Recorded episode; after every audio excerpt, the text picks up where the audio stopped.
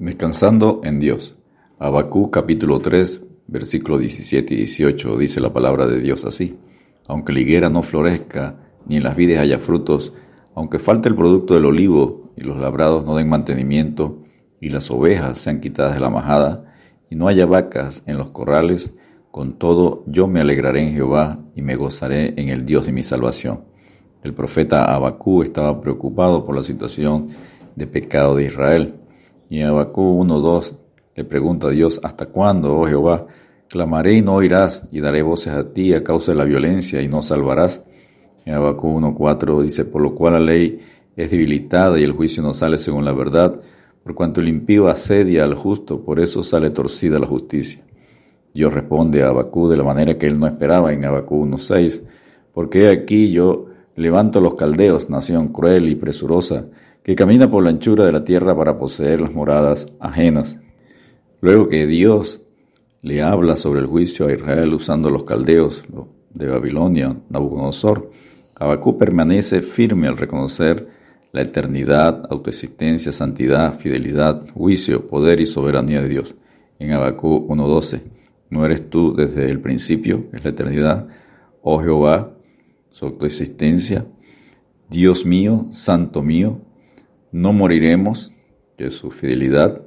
Oh Jehová, para juicio los pusiste, y tú, oh roca, que es todopoderoso, los fundaste para castigar, que es su soberanía.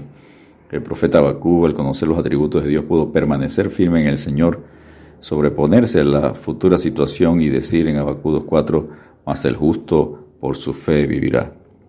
Los juicios de Dios, espada, hambre y pestes, que son enfermedades, siempre traen como consecuencia la falta de trabajo, escasez de alimento y medicinas.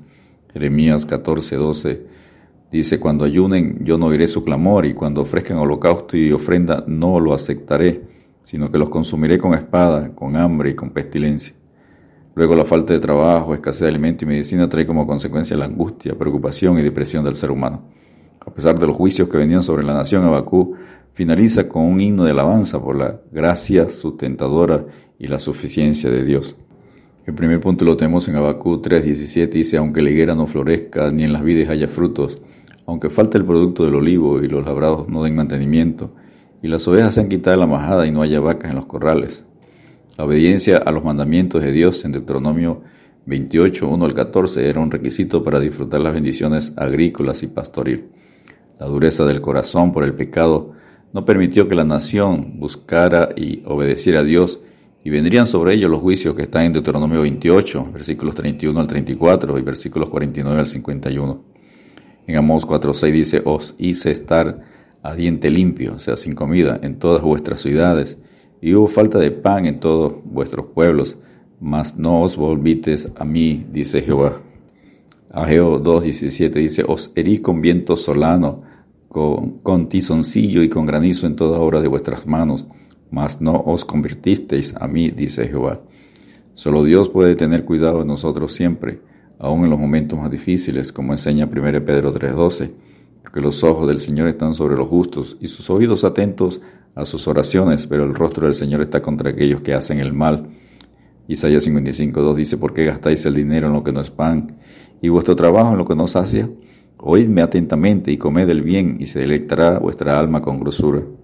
El segundo punto y último punto aquí en Abacú 3.18 dice, con todo yo me alegraré en Jehová y me gozaré en el Dios de mi salvación. Aunque todo lo que era normal había colapsado, el profeta optó por regocijarse. Abacú terminó la profecía con un compromiso renovado y la reafirmación de su fe, porque expresó una confianza inquebrantable en Dios.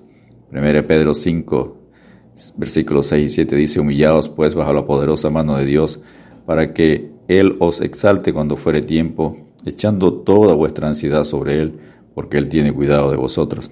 El Salmo 55, 22 dice, Echa sobre Jehová tu carga y Él te sustentará, no dejará para siempre caído al justo. Y el Salmo 56, 3 dice, En el día que temo, yo en ti confío. Descansemos en Dios, regocijándonos en nuestro cuidador, proveedor y sustentador Jehová Jireh. Dios te bendiga y te guarde.